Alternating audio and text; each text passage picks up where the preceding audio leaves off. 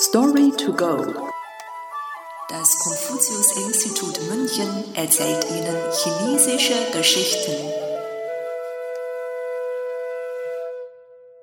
Einer Schlange Beine malen.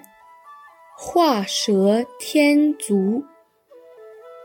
Übersetzt von Nathalie Emmert. Zur Zeit der westlichen Zhou-Dynastie lebte eine Familie, die eine Gedenkfeier für ihre Ahnen veranstaltet hatte. Nach der Feier beschloss die Familie, den Helfern einen sehr guten Wein, der als Opfergabe gedient hatte, zu schenken. Allerdings hatten viele Menschen bei der Gedenkfeier mitgeholfen, und der Wein würde nicht für alle reichen. Da schlug einer der Helfer vor, dass alle eine Schlange auf den Boden malen sollten. Und wer am schnellsten ist, bekommt den Wein.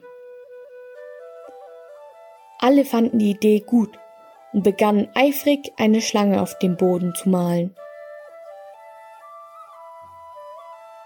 Kaum hatten sie begonnen, hatte einer der Helfer seine Schlange schon fertig gemalt.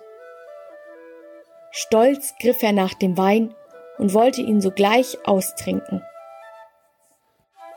Als er sich aber umdrehte, sah er, dass alle anderen noch am Malen waren.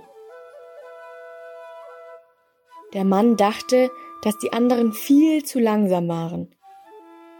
So sagte er laut Ihr seid so langsam. Selbst wenn ich meiner Schlange noch Beine male, bin ich schneller als ihr. Also hielt er in einer Hand den Wein und begann mit der anderen Hand Beine für seine Schlange zu malen. Währenddessen hatte aber ein anderer Helfer seine Schlange fertig gemalt. Er riss dem Mann die Flasche aus der Hand und lachte. Weißt du überhaupt, wie Schlangen aussehen? Schlangen haben nämlich keine Beine. Warum malst du deiner überhaupt welche? Was du malst, ist keine Schlange. Der Erste, der eine Schlange gemalt hat, bin ich. Kaum hatte er seinen Satz beendet, trank er den Wein mit einem Schluck leer.